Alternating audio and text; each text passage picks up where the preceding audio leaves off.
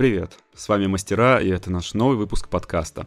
Мы продолжаем говорить про креативное предпринимательство, бренды и технологии с ними связанные. В этом сезоне мы скрестили научбиз и научпоп тематики в формате аудиорассказа.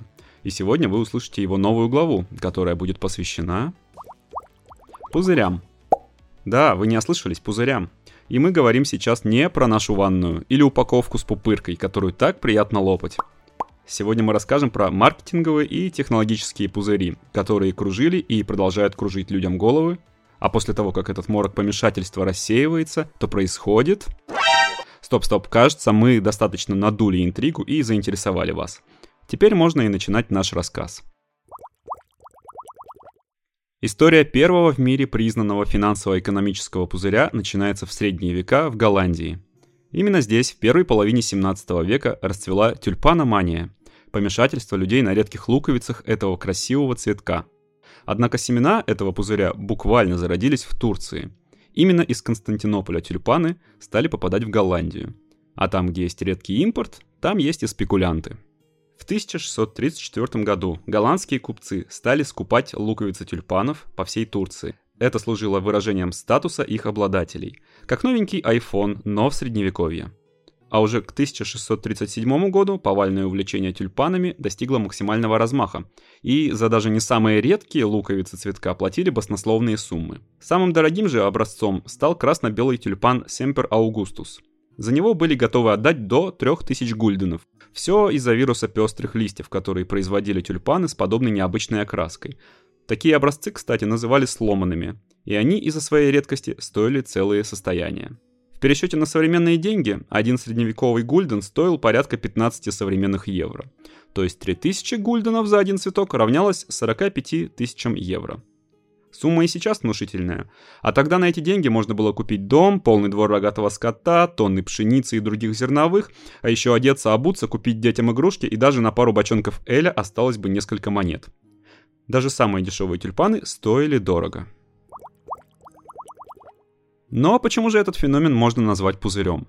Ведь в истории всегда были переоцененные товары и услуги, не так ли? Да, все так, однако здесь важен сам механизм купли-продажи цветов, который был устроен через фьючерсные контракты. То есть луковицы покупались и продавались, находясь в землице, за много километров от покупателя, которому назначалась высокая цена и примерный срок поставки. И этот контракт спекулянт мог перепродать еще дороже следующему покупателю. И так пока не надоест. Но откуда у людей были деньги? Это же средневековая Европа, там даже банковских сервисов нормальных не было. Зато у Голландии был самый мощный в мире флот. Она контролировала океан и торговала с Ост-Индской компанией и Японией, что по тем временам было уникальным торговым предложением. К тому же закончилась испано-голландская война, и экономика, наконец, сбросила тяготы военных трат, и деньги у знати, да и у простых людей, появились в достаточном количестве, чтобы начать развивать потребительский сектор. Помогла еще, как ни странно, эпидемия бубонной чумы. Рабочих рук стало меньше, поэтому и зарплаты выросли. Голландия стала гегемоном, и капитал поплыл в эту страну. А капитал, как известно, надо на что-то тратить. Или делать инвестиции. В искусство, или пусть даже цветы. Именно в этот период, не понимающий последствий, нидерландский ботаник привез из Константинополя луковицы тюльпанов. И пузырь тюльпаномании стал разрастаться, как зловредный сорняк. Как мы уже сказали, продавцы перепродавали воздух. Ведь по луковице нельзя было определить, какой получится в итоге цветок. Только знатоки понимали это, но спекулянтов это не остановило. Так и возникли пресловутые фьючерсные контракты, торговля тюльпанами на вес и объединение бедняков в группы, чтобы выкупать всем скопом подобные цветочные акции. И в такой ситуации цены растут, пока есть спрос. А потом происходит обвал, что произошло и в этой истории. Пузырь сдулся, когда один из контрактов, достаточно крупный, оказался нарушен. Покупатель просто не явился за поставкой. И тут все поняли, что такой хаотичный рост цен не соответствует голландскому менталитету, и что цветы эти, конечно, красивые, но тюльпан-то голый. Европу захлестнула постцветочная паника, и цены на луковицы рухнули. Чтобы компенсировать хоть какой-то ущерб, власти Голландии разрешили держателям оставшихся контрактов избавиться от них за 10% стоимости – Вложил 10 гульденов, вернул один. Такой вот криптоинвестор средневековых лет. Сами же голландцы стали называть такую торговлю handle – торговлей ветром или воздухом, кому что милее. Однако глобальный эффект тюльпаномании раскрутил для мира такие торговые инструменты, как фьючерсы и опционные контракты, с которыми мы живем и поныне. Идем от пузыря северного к пузырю южному. Ведь именно такое название он и носит – компания южных морей. И да, опять этот экономический бум связан с водой. Ведь мировая гегемония перетекла от Голландии в Англию, новую царицу океанических торговых путей. И снова все связано с военным поражением Испании, в ходе которого в 1713 году был подписан Утрехтский мир, подаривший Англии Гибралтар и часть колоний в Южной Америке, а также Осьенто, то есть королевское согласие и монопольное право на ввоз в испанские колонии в Новом Свете рабов из Африки сроком на 30 лет. Осиента в те времена был быстрым способом обогащения. Война с Испанией потрепала старушку Англию и нарастила ей госдолг, но на помощь явился лорд-казначей британского правительства Роберт Харли, основавший South Sea Company, или Компанию Южных морей. Она заявляла, что выплатит 9 миллионов фунтов стерлингов госдолга самостоятельно. По нынешним ценам это более 3 миллиардов долларов – но взамен компания получит Асиенто и будет продавать рабов, отчисляя ежегодно 6% для погашения долга. Затем под это дело были выпущены акции и обещания о высоких дивидендах. К 1720 году акции стали быстро расти. В начале года за одну давали 128 фунтов, а к лету ее цена выросла до 550 фунтов. Акции приобретали многие титулованные особы, обеспечивая рекламу и среди рабочего класса. Как говорится, я не халявщик, я партнер. Кстати, слоганы для рекламных кампаний, подобные разрастающейся пирамиды, писали Даниэль Дефо и Джонатан Свифт. Что обычно происходит дальше? Нет, не написание Робинзона Круза и Гулливера, а спекуляция акциями на фондовом рынке и разрастание акционерных обществ с парадоксальными и глупыми названиями в стиле компания по созданию вечного двигателя, компания по страхованию всех господ и дам от убытков, которые они могут понести по вине прислуги, и компания по улучшению искусства делать мыло. Последнюю, видимо, основал Тайлер Дёрден. И таким путем к концу лета 1720 года за одну акцию компании Южных морей давали уже более тысячи фунтов. Но к тому моменту отношения с Испанией еще ухудшились, и она наложила ограничения на право Осиента – и многие руководители созданных акционерных обществ стали быстро продавать свои активы. Вышли десятниками и сотниками, а за ними потянулись и остальные. И вот уже не 1000 фунтов за штуку, а 800, 500, а потом и 130 фунтов. Даже сам сэр Исаак Ньютон погорел на этой пирамиде, потеряв 20 тысяч фунтов, сказав потом знаменитую фразу «Я могу рассчитать движение небесных светил, но не степень безумия толпы». Фондовый кризис затронул всю английскую экономику, и по разным оценкам экспертов это затормозило развитие Британии на 50 лет. А руководителей компании Южных морей посадили. Кого в тюрьму, а кого на корабли, но не продавать рабов, а ловить китов в районе Гренландии. Вообще Британия много дала этому миру. Промышленную революцию, первую попытку глобализации, футбол, Битлз и шутки Монти Пайтон. Look, you stupid bastard, you've got no arms left. Yes, I have. Look! Но, как мы видим, она же и причастна ко многим мыльным пузырям в истории. И не только с морями и океанами были связаны эти массовые истерии, но и на Земле находилось место потрясения. Одним из таких стала железнодорожная мания, начавшаяся в 1836 году. К этому моменту сеть железных дорог набирала популярность в Англии. Уже как 6 лет функционировала первая в мире железная дорога, связывающая индустриальный Манчестер с портовым Ливерпулем. Поездов и путей становилось все больше, и инвестиции в это дело казались очень прибыльными. Как раз в 1825 году правительство отменило акт о пузырях, появившийся после пузыря компании Южных морей, который серьезно ограничивал создание новых акционерных организаций, и старый бум стал разгоняться на новых рельсах. 1836 год. Английский парламент утверждает план 29 новых линий, прямо как администрация Петербурга в 2023 году. Капитал идет вагонами, даже бедные рабочие стараются вложиться в перспективное направление и отдают последние сбережения. Газеты раздувают ажиотаж, подталкивая людей к простому механизму инвестирования. А просто он тем, что даже не нужно вкладывать все деньги, достаточно внести лишь 10% депозит с правом компании потребовать остальное в любое время.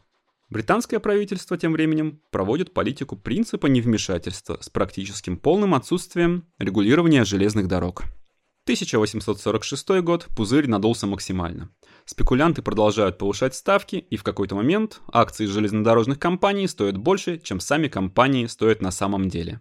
И цены на акции поползли вниз. И многие спросили с горя инвесторов, «Ты вот оплатил 10% депозит, а ну отдавай остальные 90%». И начались массовые процедуры банкротств. Проходит год, год 47 последняя остановка английской ЖД «Горячки». В стране зарегистрировано больше тысячи частных железнодорожных компаний, однако из 700 миллионов запланированных инвестиций привлечено лишь 48. Как и любой другой пузырь или финансовый бум, все развивалось лишь на сверхоптимистичных спекуляциях, что все будет хорошо. Парадоксально, но какой-никакой позитивный длительный финал у этой истории помешательств есть. Эта транспортная лихорадка позволила задать контуры современной системы железных дорог Великобритании, хоть и по завышенной цене. Было построено 10 тысяч километров путей из 18 тысяч, которые есть к этому дню. Перекатываемся в долгий 20 век и открываем нового гегемона – США и его финансовые и технологические пузыри. Только что завершилась Первая мировая война. На этот раз не с Испанией из которой Америка смогла извлечь максимальную выгоду, и в США наступили ревущие 20-е. Период, когда все стало развиваться бешеными темпами. Автомобили Генри Форда стали доступными для широких масс, в каждый дом входило радио, Голливуд начал снимать первые блокбастеры, музыка на пластинках, развитие авиации, нарастающая урбанизация, арт-деко как преобладающий стиль в культуре, женщины получают все больше прав. И, конечно, общий рост экономики не мог не надуть очередной пузырь. Биржевая мания охватила американцев, и ревущие 20-е взорвались к концу десятилетия. 24 октября 1929 года. Происходит биржевой крах, обвальное падение стоимости акций. Тот день носит название «Черный четверг», и он продолжился еще большей катастрофой в «Черную пятницу». Дальше были выходные, а затем «Черный понедельник» и «Черный же вторник». Лопнувший пузырь также известен как крах Уолл-стрит – и именно он стал предвестником Великой депрессии 1933 года, когда экономика США была на пике своей низости, а безработица выросла до 25%. Мы уже понимаем, что и в этой биржевой мании не обошлось без спекулянтов. Они сыграли на новой эре США. Была создана Федеральная резервная система, расширились правила свободной торговли, и обычные американцы побежали покупать акции разных компаний. И повторилось все как в старь. Цены на акции росли исходя из повышенного спроса, а не из-за роста капитализации той или иной компании. И как и раньше, многие жители покупали акции в кредит под залог ранее купленных ценных бумаг. И как и раньше, в какой-то момент пузырь лопнул, паника стала нарастать, из-за чего показатели акций просели еще больше. И как и раньше, спасли свои сбережения или хотя бы часть сбережений те, кто успел выпрыгнуть из пузыря быстрее других. За неделю биржевой паники рынок снизился на 40% и потерял в капитализации около 30 миллиардов долларов, больше, чем правительство США потратило за все время Первой мировой войны. Но Америка сделала правильные выводы из ситуации и уже в 1934 году создала регулирующий орган – комиссию по ценным бумагам и биржам, который разработал нормы и правила, чтобы предотвратить подобные биржевые крахи в будущем. А еще после 1929 года биржи взяли за правило останавливать торги в случае слишком быстрого падения котировок. Ну, чтобы не рухнула вся система. И это, кстати, сильно помогло, когда пузырь инвестиций снова надулся в 1987 году. И опять же после бурного экономического роста президента Рейгана. Но это уже другая история, менее эпохальная. Сделаем остановку и немного зафиксируемся. Что же такое пузырь, когда он появляется и как его отличить от обычной просадки экономики? Вы уже, наверное, заметили, что во всех историях, перед тем, как у инвесторов и общества появляется очередная мания, страна находится в фазе бурного экономического роста. Это позволяет большинству маркетинговых, технологических и финансовых пузырей хорошо маскироваться. И все скрывается только когда уже все прошло, а твой инвестиционный портфель сильно прохудился. Именно в момент роста появляются спекулянты, и акции начинают стоить несправедливо много. И доходность всей этой истории выражается в 20, 30, 50, 100, 200% годовых. Экономист Хайман Минский выделяет 5 этапов в обычном цикле любого пузыря на рынке. Сдвиг, подъем, эйфория, получение прибыли и паника. А ученая Карлота Перес в книге «Технологические революции и финансовый капитал» написала, что пузыри — это естественная фаза развития, которая заключена в циклы по 50 лет. Поэтому отсчитаем 50 лет от американского кризиса 29 года и переместимся в Японию 80-х. Предлагаем разобрать знаменитый японский финансовый пузырь на 5 этапов, выделенных Хайманом Мински. Итак, этап первый – сдвиг. Эта фаза сеет семена будущего пузыря, ведь в ней инвесторы, а затем и спекулянты, видят новые технологии, сферы для инвестиций, предпосылки экономического рывка. Япония после Второй мировой войны. Это государство, которому нельзя тратить свой бюджет на военные технологии. И страна решает инвестировать освободившиеся деньги в себя, в инфраструктуру и недвижимость. Начинается феномен под названием «Японское экономическое чудо», которое длилось с начала 50-х по середину 70-х. Экономика росла по 10% ежегодно, и благодаря низким налогам случились все эти чудеса. Далее начался этап, который Минский назвал подъемом. Рост все ускоряется, и многие люди начинают страдать от эффекта ФОМО – синдрома упущенной выгоды, и от другого психологического эффекта, который называется «равняться на Джонсов». Простыми словами, эти два эффекта работают в общественном сознании так – а чё это у них есть, а у меня нет? Так, надо побыстрее вложиться, и потом буду жить на проценты. Японцы скопили огромные сбережения, которые нужно было куда-то тратить. На помощь пришли фондовые рынки и рынок недвижимости. Цены на акции за один квадратный метр жилья стали расти как на японских дрожжах Кодзи. Шутка ли? В одном из самых популярных районов Токио, Гинзи, цена за метр жилья доходила до миллиона долларов за квадратный метр. Где-то всплакнула современная Москва. И наступил третий этап пузыря – эйфория. Никто не думает о последствиях и рисках, цены пробивают стратосферы, общая нервозность достигает пика, и в этот бы момент японцам сказать друг другу сакраментальное но тогда бы и пузырей не было, и мани другого толка, и к слову этого подкаста. За эйфорией наступает этап получения прибыли, когда те, что поумнее, принимают знаки свыше и понимают, что так долго продолжаться не может, и продают свои активы, фиксируя прибыль. Ведь это тонкий момент, время выхода из пузыря, пока он не лопнул. Иногда, правда, эйфория длится дольше и хайп не утихает, поэтому нужно точно уловить тот день и час, когда свои деньги нужно спасать. Ведь особенность пузырей в том, что они лопаются очень-очень быстро и наступает фаза паники. Японский крах наступил в 89 году. Стоимость недвижимости обрушилась на 80%, а цены на акции рухнули на 70%. Люди скидывали свои активы за любые минимальные деньги. К сожалению, для Японии не было хороших последствий подобной инвестиционной мании. Следующее десятилетие после краха было названо потерянным, Люди перестали вкладываться в местные компании, предпочитая им корпорации из-за рубежа. Убытки в миллиарды долларов удалось как-то скомпенсировать только в 2007 году. Но там уже наступил мировой ипотечный кризис. А что же, кстати, век 21? Мы стали более просвещенными и больше не ведемся на удочки спекуляций, а технологии сильно упростили нам жизнь? М -м, скорее нет, чем да. Технологии нашего времени, наоборот, стали сложнее и запутаннее, и рядовому обывателю стало еще труднее понять, как они работают и какая же их настоящая ценность. Так произошло на заре развития интернета. Чувствуете? Опять появилось новое изобретение, которое сулило переход к новой экономике и быструю и большую прибыль. Многие компании бросили создавать сайты для своего бизнеса, не понимая, что интернет это лишь инструмент, и он не гарантирует тебе доход просто по факту своего существования. Это явление называлось пузырь доткомов, и он неплохо потряс Америку в конце 90-х и в начале 2000-х годов. Сам термин .com буквально переводится как .com и обозначает просто коммерческий домен верхнего уровня. Ну, например, amazon.com или google.com.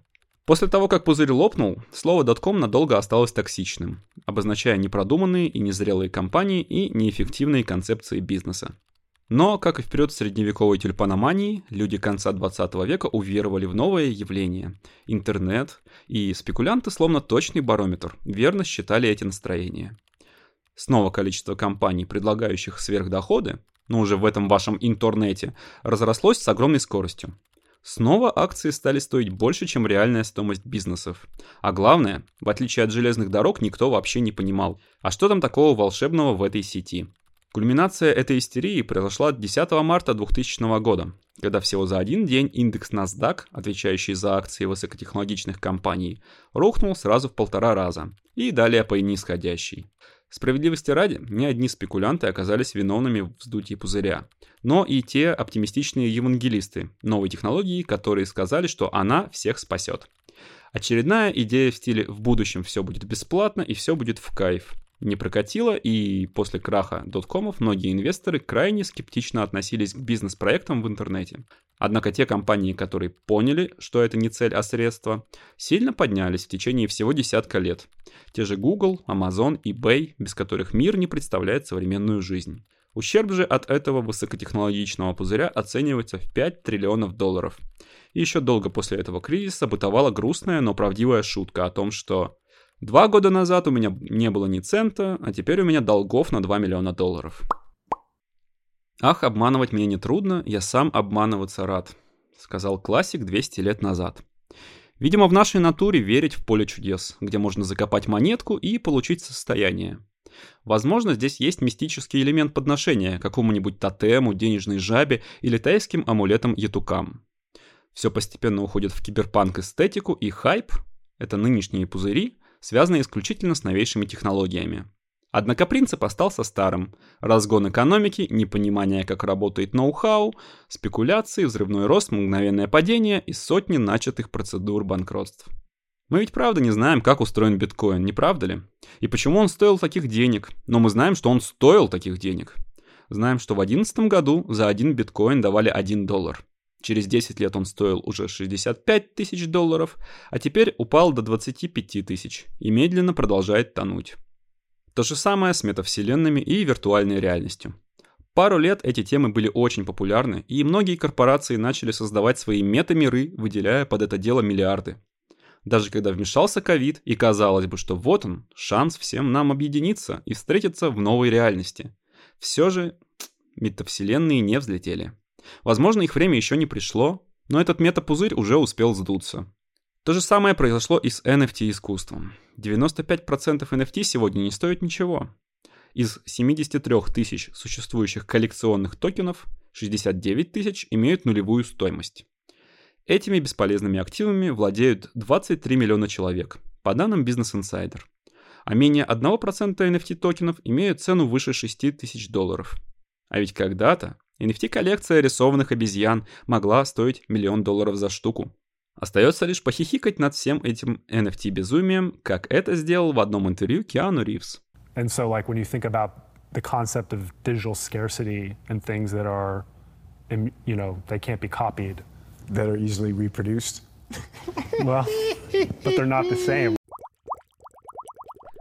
А что же сейчас, спросите вы? И чат GPT вам ответит – Нейросети. Нейросети заполонили все медиаполе, и пока опять же непонятно, научились мы чему-то или нет. Это очередная нейропаника или все же за этой технологией будущее? Это легкий шанс разбогатеть или все же нужно отнестись к этому изобретению, как в свое время общество не отнеслось к доткомам? Как к новому интересному инструменту, но не как способу заработать легкие быстрые деньги. Кстати, на мастерах сейчас и во веки веков, пока есть интернет, мы выложили курс о том, как нейросети могут помочь нам в бизнесе и творчестве. Никакой воды, а следственно и никаких пузырей. Лишь практическая информация о том, как использовать разные нейронки в своих проектах. Информация бесплатная, как и все наши остальные курсы. А что касается прочих маркетинговых бумов, медиа-истерик и паник относительно «О боже, хочу разбогатеть быстро, без регистрации смс, куда нести деньги?»